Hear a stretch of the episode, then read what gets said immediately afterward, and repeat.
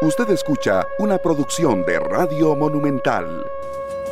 Rica, aquí con ustedes como cada mañana de lunes a viernes para que repasemos las cosas importantes que están ocurriendo en Costa Rica. ¿Cuál es la que en este momento nos preocupa y nos ocupa? Nos preocupan muchas, pero nos ocupa particularmente el tema del COVID, el tema de cuánto está afectando, qué es lo que está pasando, una un, ¿qué les puedo decir? Un análisis rápido y claro para que todos tengamos muy situada la, situación que vivimos y podamos tomar las medidas que ya hemos dicho, mantener protocolos, mantener protocolos, mantener protocolos. Pero ¿qué está pasando con el tema COVID? Con eso empezamos y luego seguimos con la mesa de trabajo de los diputados, jefes de fracción, para darle seguimiento a los proyectos básica y fundamentalmente de la reactivación económica en la Asamblea Legislativa. Cómo van cuál es la expectativa, cuánto han caminado en ocho días y también vamos a hablar de algo que ustedes me han pedido que les pregunte. ¿Qué es eso de control político? ¿Qué es eso de control político? Vamos a dedicar un tiempito para tener claro también qué es eso de control político para que usted, eh, eh, por supuesto, esté mejor informado, porque ese es nuestro trabajo. Para empezar, COVID, tenemos al gerente médico de la Caja Costarricense del Seguro Social, al doctor Mario Ruiz, para que eh, también muy puntualmente nos diga, doctor, se habla mucho del tema COVID, ¿cómo está? ¿Cómo está el tema COVID? Con eso empezamos la semana nosotros informando aquí en ameliarueda.com con una voz autorizada. Adelante, doctor Ruiz. Hola, buenos días, doña Amelia. Espero que estén muy bien. Este, eh, para aprovechar y mandarle un feliz día, un, saludo de feliz día de la madre a todas las mamás del, país y sobre todo las que trabajan en la caja. Este, eh, con el tema de COVID, eh, seguimos en una pandemia. todos lo hemos visto. Cada día hay más de 1.200, a veces 1.800 casos. Este, estamos viendo principalmente un, aumento de la cantidad de pacientes hospitalizados, sobre todo en la zona norte, en San Carlos específicamente, este, en Guanacaste, en Nicoya principalmente, en la región Brunca este, y en, en, la, en la región atlántica. Estamos lo, lo que, lo, que llama, lo que llama más la atención es que estas zonas son, son zonas donde ha habido renuencia de la población a vacunarse y eh, hemos tenido que convencer a las personas para que se vacunen en estos sitios. Eh, está viéndose esto reflejado en que son los sitios en donde en estos momentos hay más eh, pacientes hospitalizados. De hecho, hemos tenido que hacer megatraslados. Este, cada vez son más los pacientes que se trasladan por las condiciones propias del hospital. El fin de semana en el hospital de San Carlos eh, hubo un momento en que los dispositivos de ventilación de cánulas de alto flujo comenzaron a escasear porque son los que se le ponen al paciente cuando ingresa directamente a emergencias. Entonces, entre otros hospitales se les apoyó y la idea es seguir trasladando a los pacientes hasta donde se pueda. Pero lo, lo mejor sería evitar que las personas se enfermen o que este, acepten la vacuna, que es lo principal. Eh, y, hay vacunas disponibles, eso es lo más eh, llamativo, que son estas zonas específicamente en donde la gente ha tenido más renuencia a vacunarse. Doctor, pero cada vez más hemos visto casos de gente vacunada que también se, o que se volvió a contagiar, que se contagió con COVID estando vacunada. Sí, doña Amelia, la vacuna lo que, lo que evita es que si usted se enferma, se enferme con gravedad en más del 90% de los casos. Este, pero la vacuna este, no evita al 100% que las personas se enfermen. Lo que hace es que, que si usted se enferma, se enferme con menos severidad. Pero sí, doña Amelia, hay, uno ve reflejado que las personas vacunadas, si se enferman, no les da tan fuerte el COVID como una persona no vacunada. Pero sí es cierto que hay un como un repunte de gente vacunada que se infecta.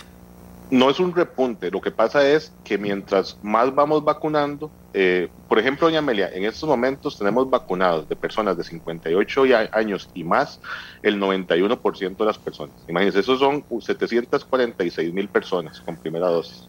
De 40 a 57 años es un 74%, son 826 mil personas, 27 mil, perdón. De 20 a 39 años es un 56% de la población con primera dosis, son 974 mil personas. Y de 12 a 19 tenemos vacunados el 39%, son los datos de la semana pasada. Eso quiere decir que tenemos cada vez más personas vacunadas que este, eh, y las que se enferman son menos de ellas, son, son poquititas, pero sí termina viéndose reflejado en las hospitalizaciones, pero son muy pocas en comparación con la cantidad de personas que se han vacunado. De hecho, yo, eh, le pregunto, yo le pregunto porque yo conozco tres personas, una mayor de 75 y dos mayores de 80, que resultaron infectadas con las dos vacunas y todo, estando, bueno, fue una situación de un familiar, pero digo que, que sí es propio que se dé, no para que ustedes confíen en la vacuna, sino para que la gente entienda que eso es muy importante. Que, tienen que, seguirse cuidando, aunque estén vacunados. Tenemos que tratar de andar eh, o, socializar solamente con personas vacunadas, este, eh, para que y, y, pedirle a las personas que no están vacunadas que por favor se vacunen. Eso va a disminuir el riesgo. Y doña Amelia, sin conocer esos casos que usted me dice, de esas tres personas, le puedo asegurar que, me imagino que la mayoría se enfermó de una forma leve y que este, no requirieron hospitalización. Las personas que requieren hospitalización después de las dos vacunas se ha visto que son personas que tienen eh, compromisos del sistema inmunológico, que tienen cáncer o que tienen factores de riesgo. Bueno, no este es el caso, pero le voy a, le voy a decir otra cosita que conozco. Una persona venía fuera del país sin COVID, sin nada, había ingresa y está 45 minutos en el aeropuerto Juan Santa María esperando, bueno, la fila que hace uno ahí. Eh, todo bien hasta que al otro día llegó, eh, llegó y le dijeron, pero ¿qué hizo? ¿El avión o la fila? ¿Cómo está esa situación también de, de cuán cerca esté de personas infectadas, me puedo y personas, le estoy hablando de gente vacunada, ¿verdad, doctor? Y joven. Sí, doña Amelia. Las medidas de protección hay que seguirlas utilizando. El lavado de manos, el distanciamiento, el evitar aglomeraciones y el utilizar la mascarilla. Son cosas que han probado ser efectivas. Mientras, eh, y, se ha visto con las diferentes variantes, sobre todo la Delta, que la posibilidad de infectarse si uno está en contacto con una persona que está enferma es más alta que, que, con las otras variantes, son más contagiosas. Este, pero ahí depende de las medidas de protección que uno utilice y el distanciamiento del lavado de manos. Lo ideal, doña Amelia, vacunarse, tener las dos dosis de vacunación, esperar por lo menos dos semanas, que es cuando, después de la última dosis, que es cuando se ha probado que ya el sistema inmunológico está eh, respondiendo pero la, la, vacuna salva vidas. Eso, es lo que tenemos que apostar. Por eso estamos tratando de vacunar lo más rápido posible la mayor cantidad de personas posibles. Este, y tratar de convencer a aquellas personas que tengan dudas sobre la vacuna de que las vacunas salvan vidas. Y, y uno lo ve en los hospitalizados, doña Amelia. La semana pasada en el SEACO, de 77 pacientes, 17 tenían una dosis y solo uno tenía las dos dosis. El resto eran pacientes no vacunados. Este, conforme el COVID vaya avanzando y vaya pasando el tiempo y se vacune más gente, el COVID va a ser una enfermedad de las, de las personas no vacunadas. Ok. Vamos a ver, doctor. Eh, informábamos hace pocos días que se autorizó la dosis de refuerzo de vacuna anti-COVID para pacientes con sistema inmunológico frágil como los trasplantados o padecimientos equivalentes a la inmunodepresión. La autorización es tanto para Pfizer, BioNTech como Moderna. Eso es en los Estados Unidos. ¿Qué va a pasar aquí en Costa Rica con, con eso, con la tercera dosis para reforzar y ahora hacen énfasis en pacientes trasplantados o con padecimientos eh, eh, equivalentes a la inmunodepresión? Todos los, lineamientos de cuándo se ponen las vacunas, cómo se colocan, a qué grupos poblacionales se le colocan, los define la Comisión Nacional de Vacunas. Este, yo me imagino que ellos van a analizar toda esta información y en su debido momento van a informarnos a la caja si hay algún cambio específico sobre qué colocar o, si van a modificarlo o si se va a mantener eh, como lo tienen actualmente. ¿Y a usted qué le parece, doctor? Si es así o no, dicen que están sobrando, más bien que la gente, hay vacunas y que la gente no se llega a vacunar. Eh, aquí, doña Amelia, yo me apego a lo que diga la Comisión Nacional de Vacunas, porque ellos son los expertos en ese tema. Y además no dicen, ¿verdad? O sea, una incomunicación que todavía yo todavía no entiendo. Dicen lo que quieren decir y aunque uno pregunte, dicen lo que quieren decir nada más y no responden claramente a las preguntas. Doctor, eh, ¿qué es el mensaje comenzando esta semana donde se dice que hay muchísima gente que no está cumpliendo con protocolos, que se está hay, hay mucho contagio por el tema este del Delta? ¿Qué le decimos a la gente? Porque la gente se siente como entre ¿qué hago? ¿Sí o no? Eh, ¿Qué hago? ¿Mando al chiquito al kinder o, a maternal o lo mando a la escuela o no? Eh, voy a, ¿verdad? O sea, estamos en eso. O sea, ¿qué dice concretamente las autoridades de salud sobre el tema? Estamos viendo un incremento en la cantidad de personas este, contagiadas. es sobre todo en personas no vacunadas. Y eso, y eso uno lo puede ver. Este, las personas que están vacunadas tienen mayor protección y si se enferman se van a enfermar en, la, en su mayoría de una forma leve. Tenemos que apostar, doña Amelia, a, y, seguir aplicando los protocolos. Lavado de manos, distanciamiento, la utilización de las mascarillas, evitar aglomeraciones. Asistir solamente a sitios donde se, donde se cumpla con los protocolos y exigir que se cumplan con los protocolos. Con respecto a las escuelas, este, yo creo que las escuelas, los colegios este, han, han hecho lo, el mayor esfuerzo posible para mantener los protocolos y lo están cumpliendo. Entonces, eh, yo creo que sí tenemos que mandar a nuestros chiquitos a las escuelas. Yo estoy mandando a mi hija a la escuela y a mi hijo al colegio. Este, eso sí, nosotros estamos exigiendo que se cumplan los protocolos en los, eh, en los diferentes centros educativos. Este, tenemos que, que, aprender a convivir con el COVID, pero está en nuestras manos el evitar este, que se propague más la enfermedad, sobre todo haciendo esto, manteniendo los protocolos y exigiendo o, tratando de convencer a todas las personas de que se vacunen. Este, eh, eh, y, y, lo que uno lo, se puede ver, doña Amelia, en que en estos momentos los mayores sitios de contagio y los que reflejan más hospitalizaciones son sitios en donde las personas han decidido no, no vacunarse a pesar de que hay vacuna disponible. Entonces, eh, yo, le haría ese llamado a la población de que por favor mantengamos los protocolos, cuidémonos al máximo entre todos, vacunémonos. Si hay alguien en, el grupo familiar que no se quiere vacunar y, y, le toque, ya tenga más de 20 años, por favor convenzámoslo de la importancia de vacunar y hay que seguir adelante poco a poco, doña Amelia. Muchas gracias, muchas gracias, doctor. Yo le hago el llamado a migración, a donde están esas filas, también en las filas de gente que se va a vacunar, donde se hacen filas. No están cumpliendo con el protocolo y no lo están cumpliendo y eso es peligroso. Así que así está el tema del COVID, amigos y amigas, lo que hemos dicho desde hace mucho tiempo, pero sin embargo ustedes vieron que los casos eh, de contagio todavía son muy preocupantes por favor siga todos los protocolos, no deje de cuidarse, no caiga en la trampa, no oiga a los amigos que le dicen, no hombre, no fregues, jale, hagamos esto, lo otro, no lo haga, porque eso es personal, si no usted podría resultar eh, contagiado como ha, como ha pasado. Así que vamos a dejarlo hasta aquí, no hay, por lo menos hablamos con el doctor y, y dice, y dice el doctor que todo está bajo control, excepción en los lugares donde la gente no se quiere vacunar. Yo agrego que ahí está migración y otras filas que veo que no se está guardando el protocolo. Y también le digo a todo el comercio y a todos los que quieren recibir gente que por favor también guarden los aforos y los protocolos porque es una necesidad que tiene el país. Hacemos la primera pausa.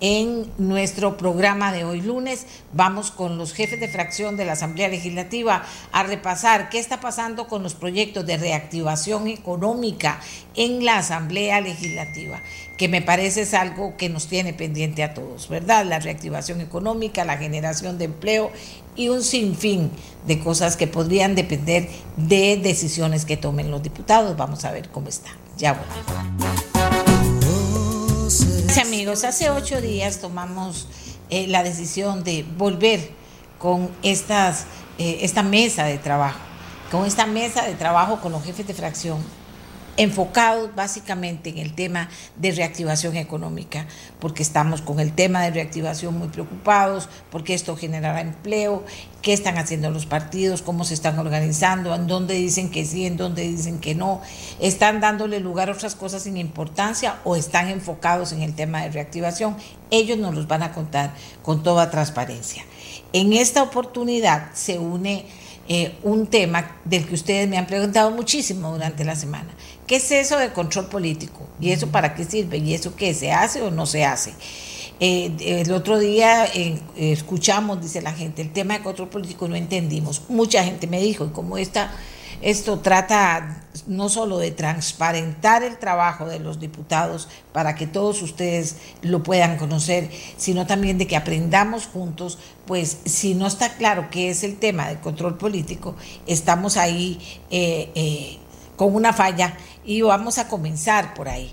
Eh, vamos a primero agradecer a las personas que van a estar con nosotros en este programa, que son doña Silvia Hernández, presidenta del directorio legislativo, Jonathan Prendas de Nueva República, eh, Pablo Heriberto Abarca del PUSC, eh, José María Villalta del Frente Amplio, José María, eh, María José Corrales de Liberación Nacional, Walter Muñoz del PIN y tenemos al politólogo Daniel Calvo, quien estará ayudándonos y con su aporte eh, también dándole a usted, amiga y amigo que me escucha, elementos de juicio sobre lo que está pasando en la Asamblea Legislativa con el tema reactivación económica. Esa es la idea. Entonces ya estamos listos. Em, aquí me veo yo, pero todavía no veo a quién tenemos todos y ya, ya, perfecto.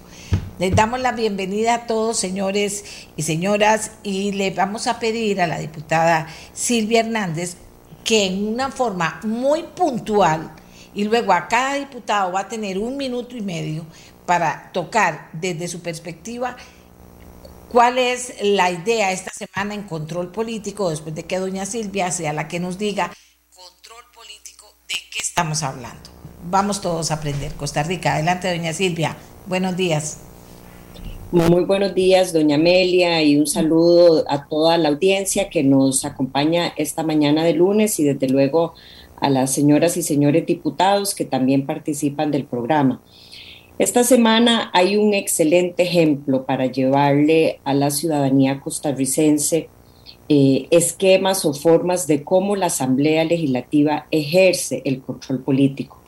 El día miércoles, y bueno, hago un paréntesis porque este es solo una muestra de cómo se ejerce el control político. Yo creo que en este momento uno de los referentes más importantes es la investigación que se está llevando en el caso conocido como Cochinilla, donde varios compañeros diputados y diputadas forman parte de esa comisión y que don Pablo Heriberto preside.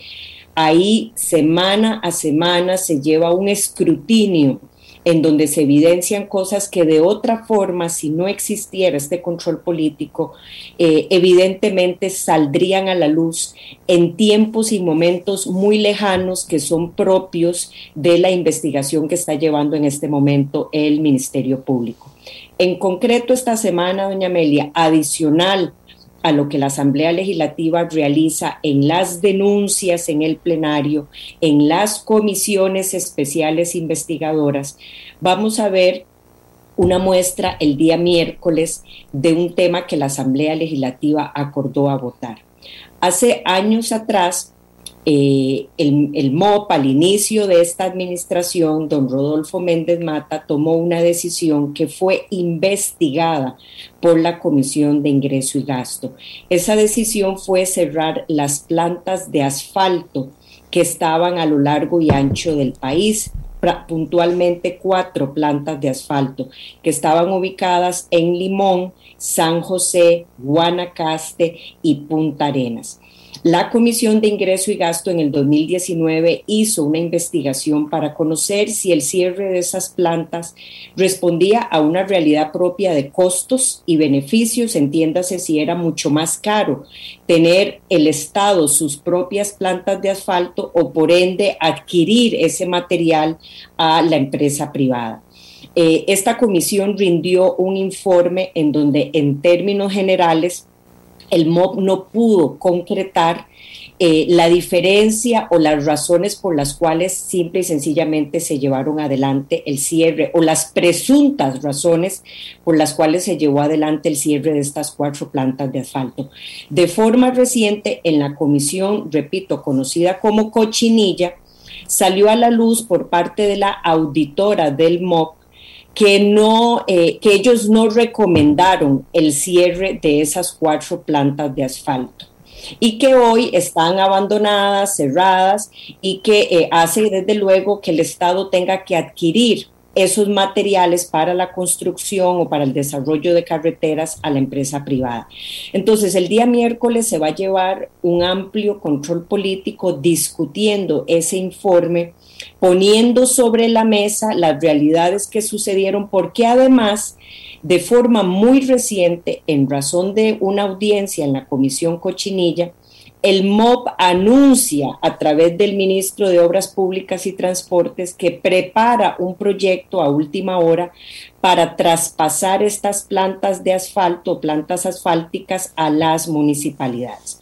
Entonces, si yo querer entrar por el fondo, porque aquí sí debo señalar al margen, que hay un tema de costos, beneficios, de cuánto le implica esto a las municipalidades o al Estado en el pasado, es una muestra de que la Asamblea Legislativa realiza control político de muchas manifestaciones y este es un ejemplo puntual de una discusión de un tema que sucedió previamente, mucho antes de que saliera el tema de cochinilla, una comisión investigó este tema y ahora se va a discutir en el plenario, eh, sumado con otros elementos que en razón de otro control político, como es la comisión cochinilla, pueden salir a la luz y darse una mejor discusión o una valoración de lo que está sucediendo para finalmente la Asamblea Legislativa recomendar en medio de esta discusión qué sucede con esas plantas de asfalto que hoy están abandonadas y que eventualmente, y ahí hago mucho énfasis,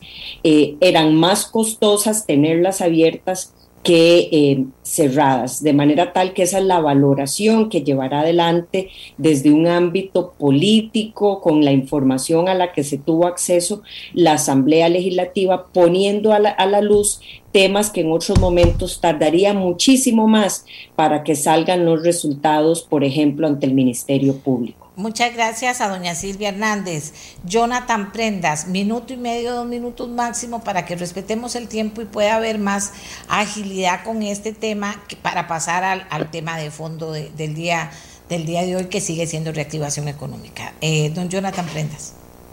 Gracias, doña Amelia. Saludos, compañeros, y por supuesto a toda la familia de Costa Rica que está en sintonía en las diferentes plataformas. Para Nueva República esto es sumamente importante, este tema de control político, porque es la manifestación más explícita de la democracia en nuestro país. Es el equilibrio que tiene que existir entre el poder eh, ejecutivo, que es el oficialismo, y la oposición, entendiendo que todos en conjunto representamos a Costa Rica, al pueblo de Costa Rica. En ese entendido, cada una de las fracciones y cada uno de los diputados tendremos pues en agenda investigaciones que tenemos que dar seguimiento para poder entender qué es lo que está haciendo el gobierno y pues hacerle un, freno cuando hay un abuso y a partir de ahí pues ejecutar las medidas correctivas correspondientes. Por ejemplo, aparte del tema de la comisión cochinilla, que cada vez que tenemos alguien en audiencia en la comisión, pues eh, tenemos respuestas escandalosas a nuestras consultas porque evidenciamos que ahí todo el mundo se lava las manos, todo el mundo le traspasa la responsabilidad al siguiente y al final de cuentas todos eh, generamos una misma perspectiva del, de la crisis en el Ministerio de Obras Públicas y Transportes,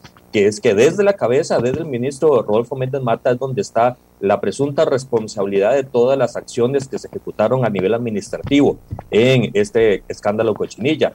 También tenemos en la perspectiva del Ministerio de Hacienda que fue eh, pues una complicidad pasmosa lo que se realizó en este caso y que evidenció absolutamente todas las actividades que en este momento estamos investigando. Es importante también, doña Amelia, tras eh, explicarle a toda la audiencia que estamos eh, dándole seguimiento a otras investigaciones en la Comisión de Control de Ingreso y Gasto Público, por ejemplo, el tema de el CNP, que es impensable la forma en que está manipulando los costos de los eh, productos que le compra a los productores y que al final de cuentas de forma obligatoria le está poniendo en manos a todos los eh, las juntas de educación. Ese es otro tema que para nosotros es sumamente importante y tal vez para una eh, siguiente intervención, doña Amelia, las manifestaciones recientes del Ministerio de Hacienda sobre las calificadoras internacionales y contra las ondas francas que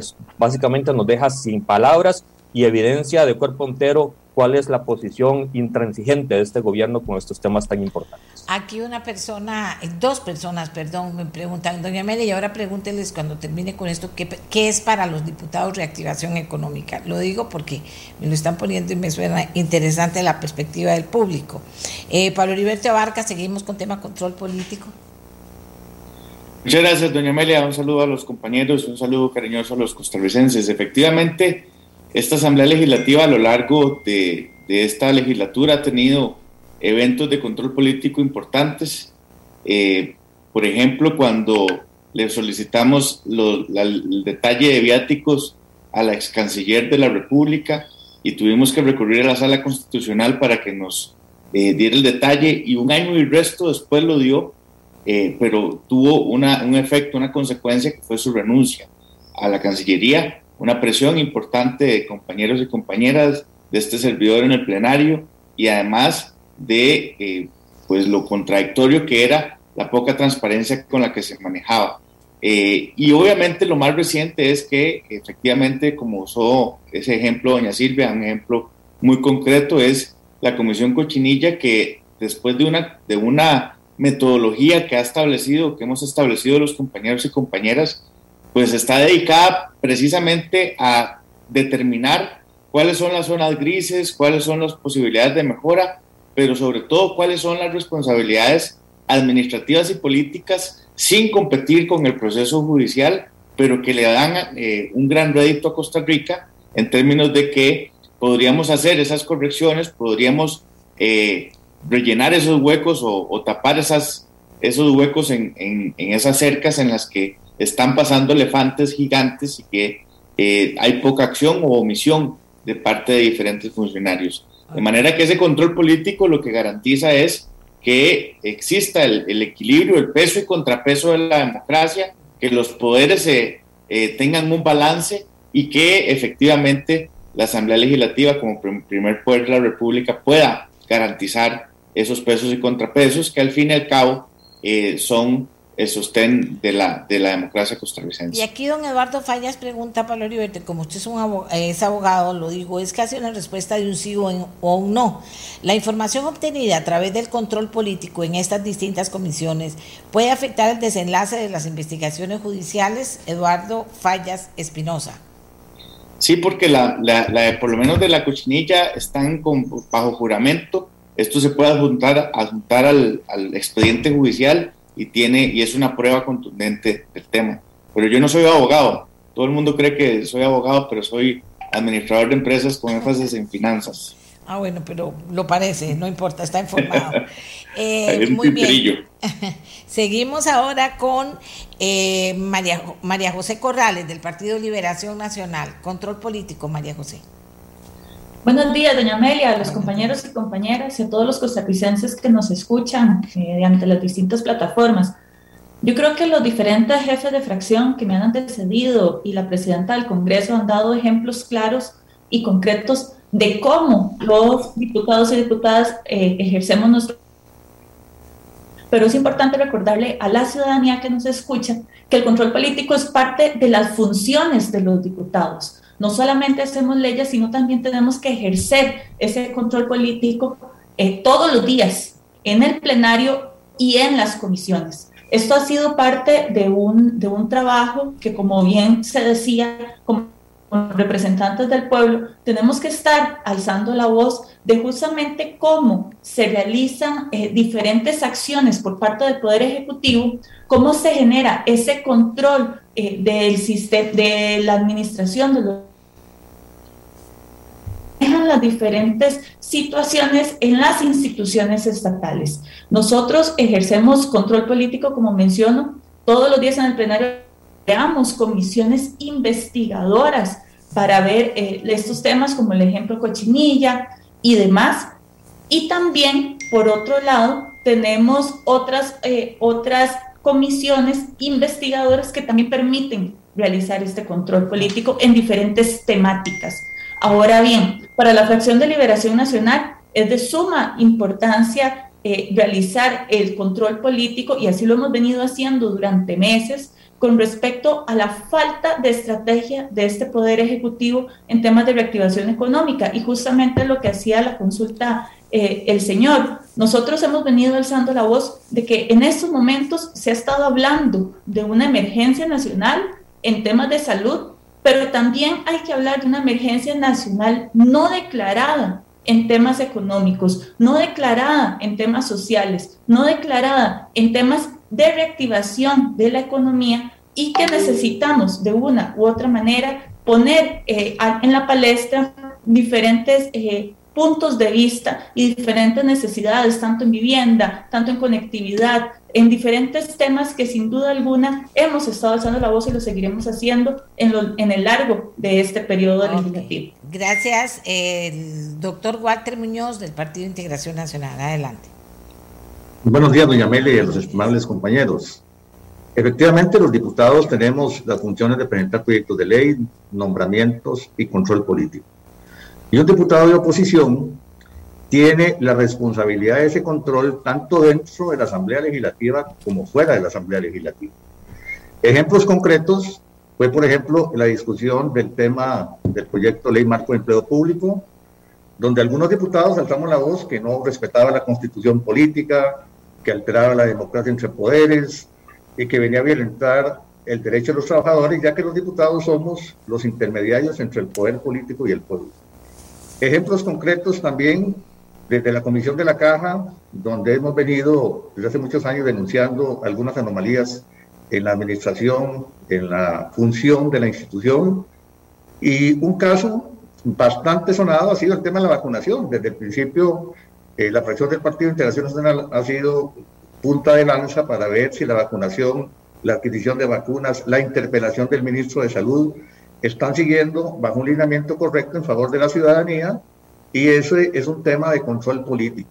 Y entonces, me parece importante señalar que el control político es de todos los días, no solamente en comisiones investigadoras, para denunciar actos de corrupción, para controlar si realmente se están realizando bien las cosas y que la ciudadanía tenga transparencia por medio de los diputados que normalmente no somos de gobierno, pero que los mismos diputados de gobierno pueden denunciar anomalías que están sucediendo en muchas de las instituciones de este país. Muchas gracias, eh, don José María Villalta. No sé, un momentito. Ya, ya descubrí la forma en poder estar en todo lado a la vez. que esto no es fácil. Eh, no está don José María Villalta, dice que le demos un chance que está dejando a los hijos en la escuela y se vale, por supuesto. Don Daniel Calvo, minuto y medio también. Estamos tirando el tema de control político. Ya se han expresado casi todos, solo faltaba don José María que ya no estuvo, pero ¿cómo lo ve usted? Eh, eh, porque los diputados, eh, la gente pregunta, ¿qué es para los diputados control político? Y también está preguntando ahora, ¿qué es para los diputados? Como si reactivación económica no quisiera decir algo concreto, sino ¿qué es para los diputados reactivación económica? ¿Cómo lo ve a esta altura del trabajo de hoy? Doña Amelia, un comentario quizá para dar una introducción un poco didáctica y creo que muy en la línea de lo que mencionó la diputada Corrales, son los espacios que los diputados tienen para ejercer el control político. Bien lo mencionaban, o, lo que generalmente resalta es el espacio en el tema del plenario legislativo, donde se hace prácticamente, son 30 minutos que tienen los diputados, al menos los días lunes, martes y jueves, el día miércoles que tiene un espacio muchísimo mayor y que también en ocasiones se programan eh, espacios como de investigación para conocimiento de informes de una comisión especial de control, ingreso y gasto público, eh, como por ejemplo lo ha mencionado la diputada Hernández. Y esto es importante, doña Amelia, no sé si las personas que, nos, nos escuchan tienen una magnitud de la importancia de discutir estos informes. Hasta hace muy poco, hasta eh, el mes de abril del 2019, donde se aprobó una reforma al reglamento, se hacían informes de comisiones, de la Comisión de Ingreso y Gasto, y duraban hasta 14 o hasta 20 años sin llegar a discutirse dentro del plenario legislativo. Eso afortunadamente ha, cambiado. Otro tema que me parece también relevante en el tema que también en la línea del comentario de la diputada Corrales es que si bien lo pueden hacer a través de diferentes foros, de diferentes comisiones, en el tema de correspondencia, diputados que se le ponen, por decirlo así, detrás a un determinado jerarca en razón de poder llevar a velar por un cumplimiento adecuado, y también inclusive, y lo mencionaba yo creo que el diputado Walter Muñoz, donde el control político se ejerce inclusive fuera de la Asamblea Legislativa. Hoy en el mundo de redes sociales hay importantes denuncias. Esta semana o unos días atrás, el diputado, por ejemplo, Paulo Heriberto Abarca hacía un hilo en, a nivel de Twitter bastante importante del tema del endeudamiento que me parece dio para qué hablar son elementos importantes, es una de las tareas fundamentales de la Asamblea Legislativa y que se complementa justamente con el tema de, reactivación económica, porque como bien lo han mencionado algunos diputados, el principal tema, yo creo que ha estado presente en temas de control político, es la ausencia justamente de una línea clara, una hoja de ruta delineada por parte del gobierno en esta materia de reactivación económica, en el manejo de la agenda legislativa, que más adelante nos referiremos, para dar prioridad a los proyectos que no solo nosotros, sino diría yo, los costarricenses, diferentes sectores eh, de, la, de la sociedad consideran fundamentales que ojalá puedan estar aprobados en razón de aportar su granito de arena a este concepto de reactivación económica que algunos diputados ya también han, expresado. Eh, muchas gracias. Volvemos ahora sí, nuestro tema fundamental, reactivación económica. Comenzamos igual con doña Silvia Hernández. Logro principal de esta semana y agenda de la semana, bien puntual, doña Silvia, adelante. Sí, gracias, doña Amelia. Reactivación económica. Eh, lo tocamos la primera semana en su programa y yo la concibo como aquel conjunto de acciones o proyectos de ley que busquen generar oportunidades de empleo a través de eliminar burocracia, tramitología, apuntar directamente, por ejemplo, en una acción que haga que quienes están en la informalidad puedan buscar formalizarse eh, y, e incentivos de otro tipo que ayuden en esas posibilidades de mejorar oportunidades de empleo. En ese concepto eh, quisiera señalar tres proyectos puntuales de un conjunto de temas que estaremos viendo esta semana. El primero tiene que ver con el tema de la amnistía de la Caja Costarricense del Seguro Social. Eso no se pudo conocer la semana pasada. Ese proyecto de ley lo que busca en concreto es eh, quitar todas aquellas deudas que tengan trabajadores independientes con la caja para que a través de una acción puntual se busque como objetivo que puedan acercarse, formalizarse, pasar de la informalidad a la formalidad, iniciar un proceso de cotización ante la Caja Costarricense del Seguro Social y por ende llevarle un, mejor seguimiento a esa formalidad a través de un incentivo puntual. Por supuesto que esto no soluciona el problema que tienen los trabajadores independientes o pequeños trabajadores pequeñas empresas con el tema del costo de la seguridad social, pero permite hacer una acción puntual hoy para acercar un grupo de trabajadores eh, con más énfasis en el tema de pequeños trabajadores a formalizarse. Eh, haciendo claro que hay otras acciones que el Estado y la Asamblea deben abordar. El segundo tema es lo que yo llamaría le llegó la hora al cannabis medicinal y la industria del cáñamo. A partir del 17 de agosto, la Asamblea Legislativa ya puede porque ingresa en el orden del día de sesiones ordinarias, este proyecto de ley ya puede empezar a conocer el primer día de mociones 137, que son estos derechos de enmienda después de que un proyecto sale de una comisión que el resto del plenario pueda participar mejorando con algunas mociones temas puntuales. Después de esos dos días que tiene la Asamblea o el plenario en concreto, ya podríamos discutir en primer debate un proyecto de ley que busca qué? Oportunidades de empleo casualmente en una industria que no se desarrolla en nuestro país y que abriría opciones. El tercer tema es eh, salvamento cultural y yo quiero robarme unos segundos puntualmente en este tema por muchas razones. El primero es un incentivo puntual para ayudarle al sector cultura eh, en medio de lo que la crisis afectó dentro de turismo, cultura y otros sectores que eh, puedan tener un incentivo para posicionarse en estos momentos en donde claramente las medidas de distanciamiento, las medidas que se han tenido inclusive con la restricción, han afectado directamente el sector de entretenimiento y cultura.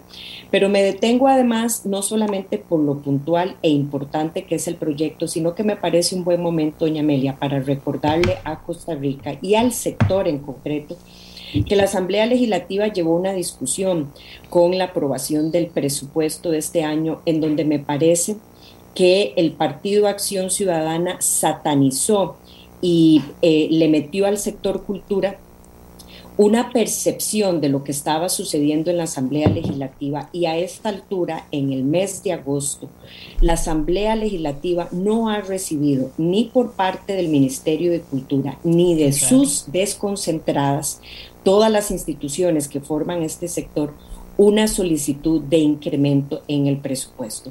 Y yo quiero señalar esto porque la Asamblea fue muy clara en decir Primero, en recortarle en aquellos rubros que eran administrativos, tiempo extraordinario, acciones puntuales que posteriormente, si se daba una correcta justificación y se ameritaba, desde luego que esos recursos se pueden reponer en razón de que la Asamblea constantemente tiene presupuestos extraordinarios.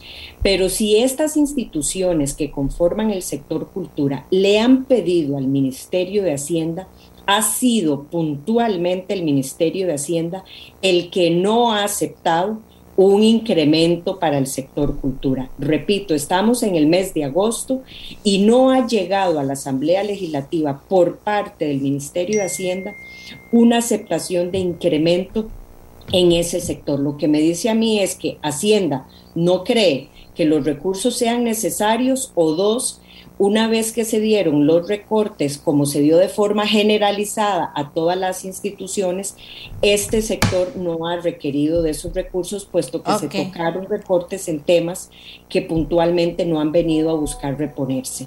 Así que bueno, estos son tres temas puntuales para buscar ayudar en sectores que están hoy castigados, vulnerables y donde la Asamblea desde luego apoya de forma decidida y estaremos escuchando una discusión amplia en esta semana. Gracias, doña Silvia. Don Jonathan, eh, eh, ¿qué le voy a decir? Lo más importante en reactivación económica que se logró esta semana y cómo ve la semana que viene usted. Doña Amelia, esta primera semana en el entender del reglamento legislativo, que a veces es un poco más lento de lo que todos deseáramos, pues estamos avanzando en proyectos que habíamos fijado como meta para poderlos aprobar en este trimestre de sesiones ordinarias enviando los proyectos de nueva comisión porque hay diputados que quieren hacerles algún tipo de observación o que todavía tienen algún tipo de duda. De parte de nosotros, de Nueva República, eh, los proyectos que recordará habíamos puesto sobre la mesa, tanto de venta de activos ociosos para pagar eh, parte de la deuda que tenga el país y el tema de los escáneres, volvieron a la Comisión de Gobierno de Administración por eh, mociones que han presentado compañeros de varias fracciones. ¿Se va a trazar otra vez eso, Jonathan, lo de los escáneres? Van, a ver, espero que no, pero en el caso particular de los escáneres, el Partido de Acción Ciudadana le parece que ocupa y quiere y está pidiendo más tiempo para poder instalarlos. En el proyecto se fijan tres transitorios, el de mayor tiempo es de tres meses porque ya recordemos que Hacienda Digital, el proyecto que fue aprobado, dio los recursos para que se pueda ejecutar y, ya desde el diciembre del 2019 hay un mandato para que se tengan que establecer. Por lo tanto, este proyecto de ley simplemente viene a juntar estas dos leyes en una, en una específica con un periodo de tres meses, pero el gobierno está pidiendo seis, nueve y hasta 24 meses para poder instalarlo. Nos parece escandaloso, sabiendo de que el contrabando y la misma droga que está saliendo por el país y entrando el contrabando, pues está dejando muy mal paradas las finanzas del país y la imagen de Costa Rica. Por lo tanto, eh, espero que ya se solventen las dudas o los frenos que pueda estar poniendo el oficialismo y el gobierno a este proyecto para que pueda ser establecido como ley y que esta vez sí lo respete y otros dos proyectos que vienen a esta semana de parte de nosotros a ponerse sobre la mesa es el 20.799, Ley General de Acceso a la Información Pública y Transparencia de la compañera Carmen Chan, que eh, iba a ser conocido el jueves pasado, eh, pero el Partido de Acción Ciudadana eh, también le pidió más tiempo a la Asamblea para poder verlo, entonces está frenado ese proyecto. También está eh, poniéndose sobre la mesa y esperamos que ambos puedan ser conocidos eh, hoy, mañana o máximo el jueves. Es el de, pago electrónico en los servicios de transporte público, que es parte de una innovación que que es sumamente necesaria para poder cambiar la forma en que se eh, pues, eh, moderniza el sistema del transporte en Costa Rica. Es parte del el ABC que se necesita migrar para que ya podamos ser más innovadores y más certeros, porque esta herramienta, eh, una de las bondades, doña Amelia, usted lo habrá escuchado en algunas de sus entrevistas que ya ha hecho sobre el tema, es que pues permite fijar el costo del, de, el pasaje de una manera real. En este momento no hay una metodología y eh, pues subsanable, una, una metodología adecuada y por eso es que eh, muchos pasajeros se quejan del costo de los combustibles, costo de los, de los pasajes. Estos son dos de los temas muy puntuales que estamos nosotros, más los anteriores que nos tiene frenados eh, algunos compañeros en cuenta la fracción del oficialismo. Eh, se integra don José María Villalta, jefe de fracción de eh, Frente Amplio. Don José María, en igual sentido, ¿cuál fue el logro de la semana pasada para usted y qué son las metas para esta semana? Sí, muy buenos días, doña Amelia. Un saludo para, para mis compañeros diputados y diputadas y también para todas las personas que siguen su programa. Bueno, yo creo que la, semana pasada el logro fue avanzar con varios proyectos en la agenda. Eh, se votaron varios proyectos en segundo debate, algunos muy importantes, aunque no tengan que ver estrictamente con reactivación económica, como la ley del femicidio ampliado, eh, para establecer una mejor protección de las mujeres que sufren eh, actos de violencia de género. y bueno, varios proyectos de la agenda que comentamos la semana pasada avanzaron en comisión, quemando días de mociones 137, que es parte del procedimiento para hacer las modificaciones. Eh, no pudimos conocer la semana pasada el proyecto de cannabis y cáñamo medicinal porque todavía no había cumplido el plazo debido a que el Poder Ejecutivo no lo había convocado desde noviembre del año pasado. Eh, pero ya finalmente esta semana se va a poder conocer. En la Comisión de Ambiente estamos trabajando varias mociones, varios ajustes para hacerle al texto, pensando en que se pueda aprobar sin requerir los 38 votos. Eh, realmente es un proyecto muy trabajado y tiene un enfoque de democracia económica. No solo es habilitar esta nueva, esta nueva actividad con todas las garantías y todos los seguros del caso, sino eh, promover encadenamientos productivos para que sean asociaciones de productores del sector agropecuario que está tan deprimido en nuestro país, las que puedan beneficiarse produciendo encadenamientos con otras, con otras industrias, con inversión local, con inversión extranjera, y promoviendo el desarrollo de toda la cadena de valor, pero realmente es una actividad que, que puede desarrollar no solo grandes negocios para la exportación incluso, sino también eh, eh, pequeñas empresas locales, incluso artesanales, que pueden desarrollar productos derivados del cáñamo y el cannabis medicinal, que en este momento están teniendo un gran mercado. Varios países latinoamericanos ya han dado este paso con, con, con condiciones muy exitosas y yo espero que esta semana podamos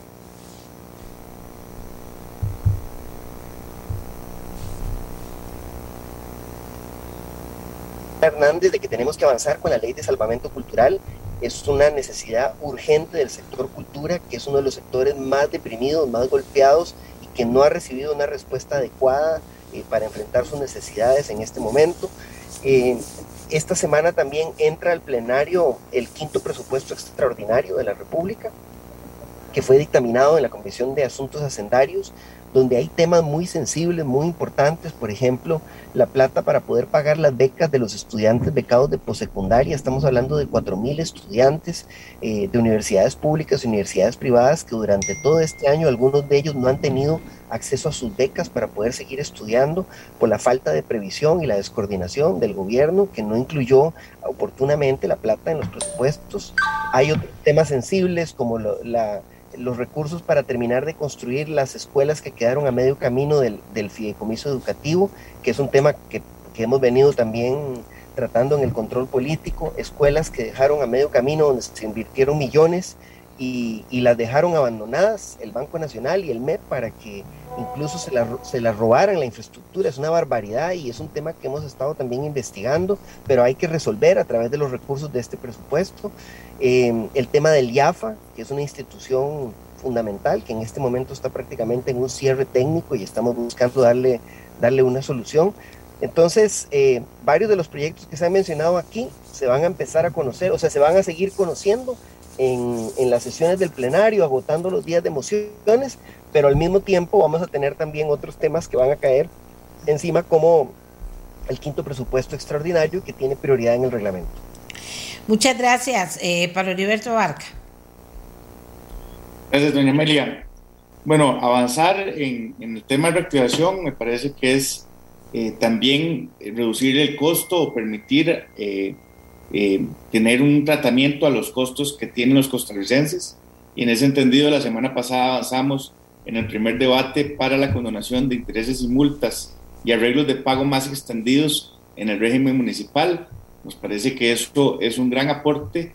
Eh, yo esperaría que esta semana ya se concrete en segundo debate y que las municipalidades puedan eh, establecer ese, esa amnistía, que puedan establecer esos, esas mejoras en, su, en, su, en sus ingresos y que obviamente también a la gente le permitan, sobre todo a los que han tenido su negocio cerrado o los que tienen, o han estado sin empleo, que tengan posibilidades de eh, ponerse al día y acomodar eh, todos sus servicios municipales. También eh, celebrar que aprobamos la eliminación de las juntas locales de, los bancos. Es un proyecto del, del exdiputado Peña Flores que le va a quitar grasa a los bancos del Estado y que le va a permitir mayor eficiencia en términos de, del uso de los recursos y por lo tanto, pues uno pensaría que podría permitir mayor colocación o o a tasas más bajas al final.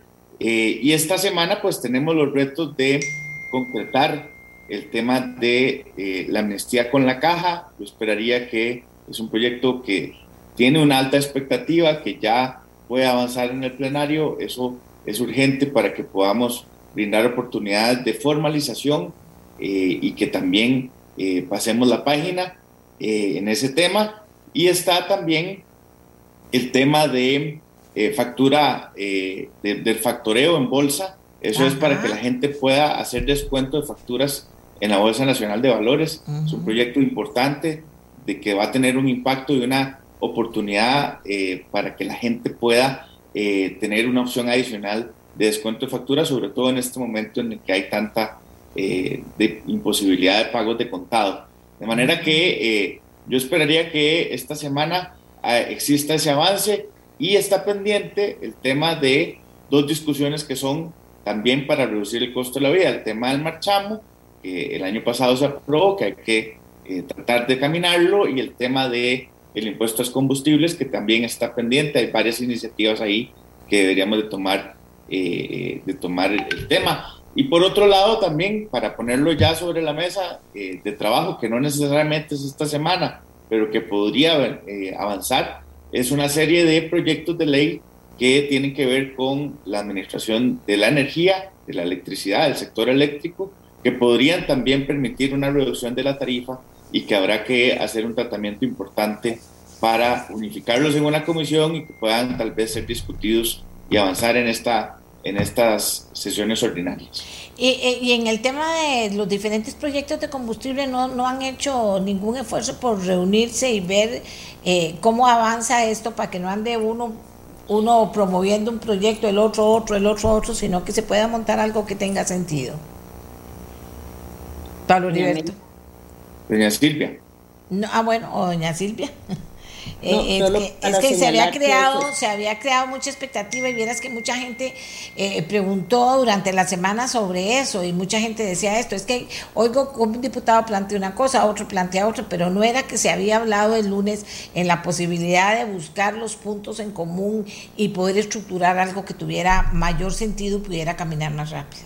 Doña Silvia. Sí, sí, sobre eso quería comentarle muy brevemente sin, sin sin querer meter, introducirme en el orden que ya llevan los compañeros. Eh, yo creo que parte del rol que tiene también la presidencia es la designación de los proyectos de ley a las distintas comisiones.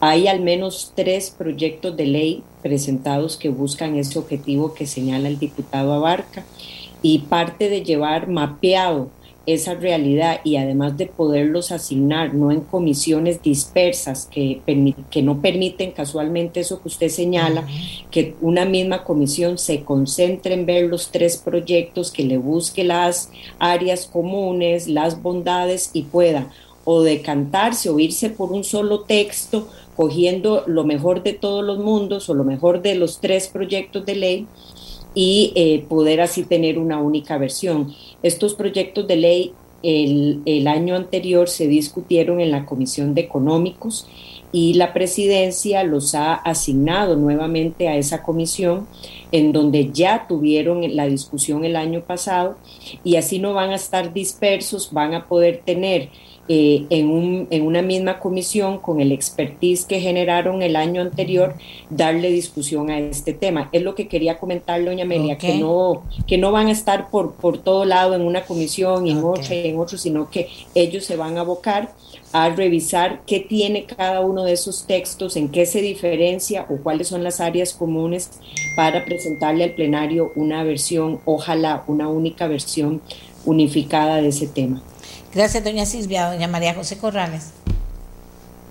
Gracias, doña Amelia. Eh, sin duda alguna, coincido en que parte de eh, lo más importante de la semana anterior fue la aprobación del proyecto eh, que autoriza a las municipalidades a hacer una, una condonación con sus contribuyentes. Es importante que todos los ciudadanos que nos escuchan sepan que en aprobarse el segundo debate de este expediente, una vez que entre a regir el mismo, eh, son, eh, contempla el periodo desde el primer trimestre del 2019 al primer trimestre del 2021. Esto sin duda alguna es un proyecto de suma importancia para todos los eh, ciudadanos en los diferentes cantones del país.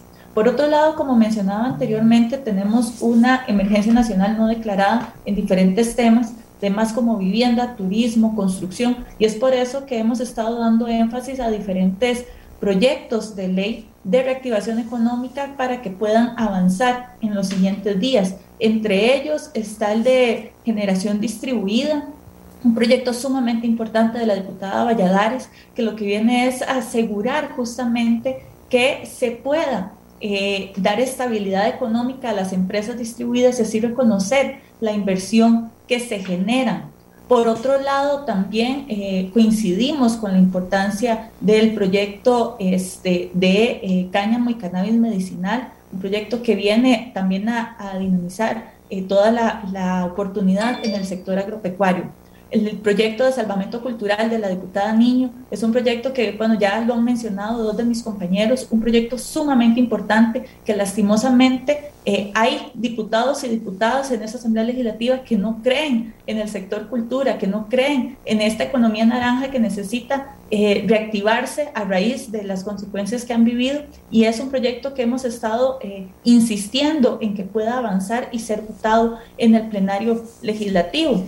Por supuesto, también apoyamos el proyecto de condonación de, y formalización de las cargas sociales consideramos que es un proyecto sumamente importante en estos momentos que vienen eh, a permitir a muchos trabajadores eh, independientes, trabajadores informales, a poder eh, organizarse de alguna, de alguna forma mejor en sus, en sus recursos. Hablando de turismo, la ley de atracción de inversiones fílmicas del diputado Benavides, que pretende dar esa serie de incentivos y beneficios a las personas físicas o jurídicas que eh, vengan a producir eh, eh, proyectos audiovisuales o producciones fílmicas en nuestro país. Sabemos que Costa Rica es baluarte en el mundo por nuestra marca Esencial Costa Rica, que también somos bastante reconocidos por distintos de, de nuestros paisajes naturales y sin duda alguna es un proyecto sumamente importante. Otro proyecto rápidamente que me parece importante mencionar es de la diputada Hernández, un proyecto que lo que viene es a permitirle al ciudadano a disminuir esa cantidad de trámites administrativos, ese exceso de requisitos que se piden en el ministerio, eh, que está en la ley del Ministerio de Economía, para así poder agilizar toda esta tramitología. Y cerraría eh, hablando del proyecto de patrocinio y publicidad en el deporte nacional, un proyecto que sin duda alguna viene a generar reactivación económica, no solo en el sector deporte, sino también en todas estas eh, diferentes áreas de publicidad, de mercadeo, que necesitan de alguna u otra manera que se les permita y que se les, que se les permita abrir su espectro de, de cartera de negocios, de posibilidad de inversión para poder así también tener eh, más, más oportunidades y más opciones en momentos en donde sabemos que se han visto afectados con mayor, mayor incidencia a raíz de, de esta, de esta afectación eh, de, la, de la pandemia. Bien, don Walter, doctor. Sí, eh, doña Amelia, siendo la reactivación económica un proceso en el cual debe verse un crecimiento de la economía, creo que debe verse reflejado necesariamente en la economía familiar. Nosotros estamos totalmente claros en que debe haber un apoyo a los emprendimientos, debe haber una mayor empleabilidad. Y el día lunes yo me reuní en la presidencia de la Asamblea con doña Silvia y algunos compañeros jefes de fracción para plantearle dos proyectos de ley. El proyecto de ley 21.647, que es la ley constitutiva de las juntas cantonales para la generación de empleo, y el proyecto 21.419, que modifica la ley de cooperativas para poder hacer esos em, emprendimientos con cinco personas. Porque me parece que viene básicamente a generar empleo de una manera más local, más rápida, más eficiente, con más rostro humano. Y entonces, desde esa perspectiva, nos parece que es fundamental incorporarlos dentro de una agenda legislativa que pueda ir eh, realmente resolviendo el tema de la empleabilidad, que es un tema de campaña y ya los candidatos han externado, pero sobre todo es de responsabilidad de la Asamblea tener algunos, algunas variables que puedan hacer que estos proyectos se recojan si lleven adelante. Y la otra gran noticia es que, como bien aquí apuntan, el tema del costo de la vida, después de tres años y tres meses, el expediente 20.838 de la Ley de Control de Precios de los Medicamentos para Protección del Consumidor, bueno, ya fue dictaminado, está en el plenario legislativo, que podría no solamente aliviar el bolsillo de los costarricenses, sino también, estoy seguro, que podría generar más reactivación al tener más venta directa de los medicamentos para las pequeñas farmacias y para los negocios. Me parece que desde esa perspectiva nosotros hemos puesto sobre la mesa eh, el apoyo directo a una agenda parlamentaria donde llegan proyectos de otras fracciones y que por lo tanto estamos construyendo verdaderamente una alternativa de incorporar esos proyectos en el tema de reactivación económica. Desde esa perspectiva, eh, los temas de simplificación de trámites son importantes, pero los temas de generación de empleo son aún más importantes. Bien, eh, le voy a pedir a, don Daniel que hagamos el primer eh, cierre para luego arrancar ya y aterrizar las cosas más en materia. Perdón, en concreto, hasta el momento, alguien nos dice aquí, ¿quién puede asegurar que la generación distribuida es la solución al tema energético? Ese tema tiene muchas variables que se exponen sin coordinación alguna. Su programa de hace unos días, doña Amelia, sí lo abordó integralmente, pero creemos en Costa Rica muchas veces que generar proyectos simplemente es generar soluciones. Don Daniel, a esta altura del programa, ¿cómo lo ve? Doña Amelia, nada más quizá para recapitular un poco lo que han mencionado los distintos jefes de fracción. Creo que queda clarísimo que el proyecto más importante de la semana anterior en materia de reactivación económica fue el proyecto para disminuir la, la morosidad y aumentar la, la recaudación en, en, municipalidades, que está pronto para aprobarse en segundo debate. El gran tema, como también prácticamente lo han mencionado la mayoría de jefes de fracción, incluyendo la presidenta de la Asamblea Legislativa, es el tema de amnistía un, proyecto polémico que tiene que ver con una agenda que es prácticamente paralela a la reactivación económica y es ver cómo se logra el tema de la formalidad. Está el tema del expediente este, el 21522, que es justamente el de amnistía, pero hay otros proyectos complementarios importantes que están en el radar. Quizá para eh, mencionarlos, la ley del trabajador independiente, que está, por ejemplo, en la Comisión de Asuntos Económicos, también el de justicia contributiva, que se encuentra en dicho foro, y también por ahí está el proyecto de igualdad de los trabajadores ante la caja del seguro, que es una iniciativa de Jonathan Prendas. Existen también, aunado a esa microagenda de formalidad, aparejado el tema de reactivación, tres eh, microagendas de temas eh, muy puntuales a los que los diputados han hecho mención. El tema energía, que lo mencionaba el diputado Pablo Heriberto Abarca, que está el tema de generación distribuida, al que usted se refiere en este momento, pero por ahí también hay un proyecto muy valioso de la diputada Hernández, que es para el rescate de finanzas del, del, Instituto Costarricense de Electricidad, el 21670. Nos pasamos a otro tema fundamental, que es el tema cultural, al cual algunos diputados han hecho mención. Hay varias iniciativas a este respecto, inclusive a nivel de jefes de fracción. El pasado jueves se intentaba dilucidar si se avanzaba con todos al mismo tiempo o a cuál de ellos podía darle prioridad hay una iniciativa importante de Laura Guido, una iniciativa importante de la diputada Karine Niño, y me parece que por ahí también hay una de otro diputado independiente. Y el otro gran tema es el tema eh, turismo, donde también lo mencionaron por ahí a, algunas personas que me antecedieron, está el proyecto de, ley de inversiones fílmicas y también hay un proyecto eh, muy importante de José María Villalta en tema de fomentar el turismo rural comunitario. Así está la mesa dispuesta. Vamos a hacer una pausa, Costa Rica, y cuando regresemos vamos a ir aterrizando. Tengo muchas opiniones de ustedes, pero con todo esto que está ahí, por dónde va el camino y un poquito aprender. Quiero nada más agregar lo que don Daniel lo dice todo el tiempo. Bueno, primero, don Daniel es politólogo, pero es experto en temas legislativos, como ya se han dado cuenta. Eh, eh, el tema de que, to, que hay procesos y hay procesos y que hay que entenderlos y, y entonces otra vez el tema que por qué no otro proyecto y que por qué se hablaron que había un proyecto importante desde hace meses todavía no se pone sobre la mesa y, y la gente lo habla muy en general. Entonces ahora que aterricemos un poco por qué estos, eh, por qué estos proyectos serían los que van a apoyar el tema de de reactivación económica desde las perspectivas de quienes están trabajando con ellos, que son los diputados precisamente. Hagamos una pausa y ya regresamos.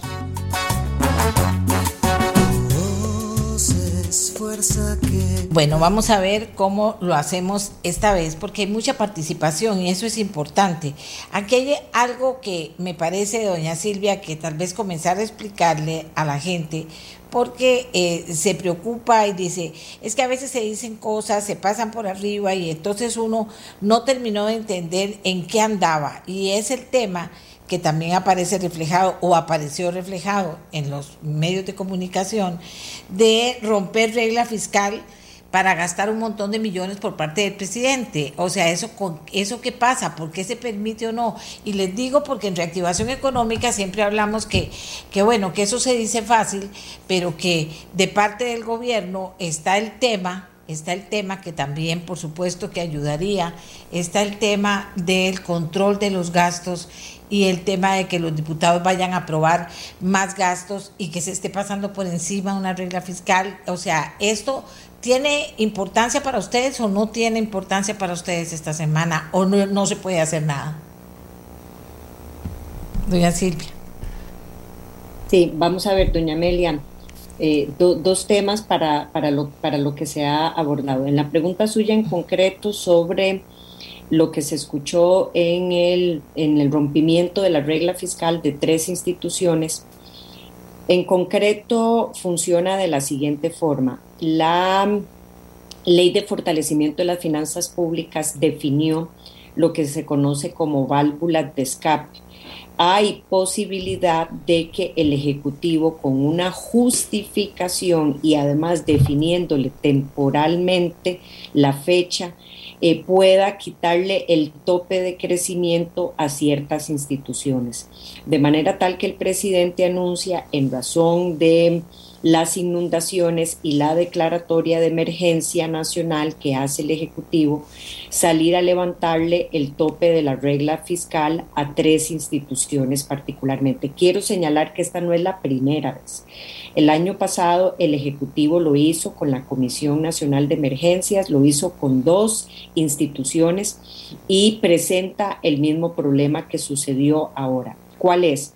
Esas válvulas de escape existen, el Ejecutivo lo puede hacer con una justificación razonada, número uno. Sin mayor justificación en este momento, el presidente anuncia que tres nuevas instituciones no tienen que someterse a la regla fiscal. Segundo, una vez que usted anuncia que tres instituciones no son parte de eh, ese tope que tienen para la regla fiscal, o sea, que no pueden crecer por encima de cierto monto, debería de decir por cuánto tiempo. Eso lo establece la ley de fortalecimiento de las finanzas públicas, si es por seis meses, si es por tres meses. De momento eso no se conoce, parece que está indefinido. Obviamente el Ejecutivo no señala hasta cuándo sería el levantamiento del, tope de la regla fiscal.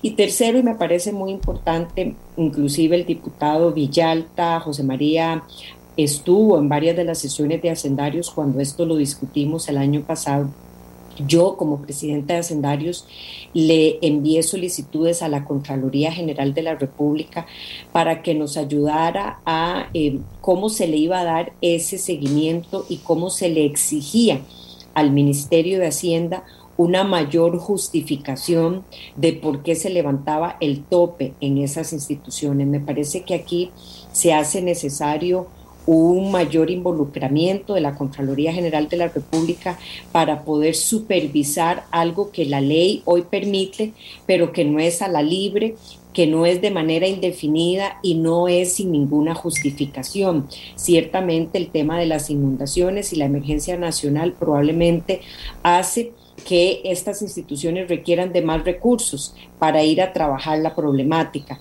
pero esa justificación y las fechas de por cuánto tiempo se le levanta la regla fiscal debería de ser más clara para evitar esto que está sucediendo con la ciudadanía de una interpretación que a todas luces apunta a que es indefinido, que no hay una justificación amplia y que cuántas más se van a sumar a esa situación. Sí, aquí me está mandando la diputada Ana Lucía Delgado que la carta que le está enviando la Asamblea Legislativa, firmada por ella, Alexander Solís, de la Comisión Nacional de Emergencias, donde le pide justificar el levantamiento, cuál es el impacto, cuáles son en concreto las medidas, etcétera, etcétera, etcétera. Comencemos con José María Villalta en esta, eh, en esta ronda, si quiere referirse a este tema y si no, siguiendo adelante dentro de lo que es explicarle a Costa Rica por qué ustedes eligen y cuál de todos en medio de ese montón de proyectos es para cada uno de ustedes el más importante de sacar ya, como decimos, de que avance ya la próxima semana. Don José María. Sí, gracias, doña Amelia. Sí quiero referirme a mí, parece que A ver, eh, eh, tenemos problemitas con el audio de don José María. A ver. Ya, don José María, usted me, me, escucha, perdón.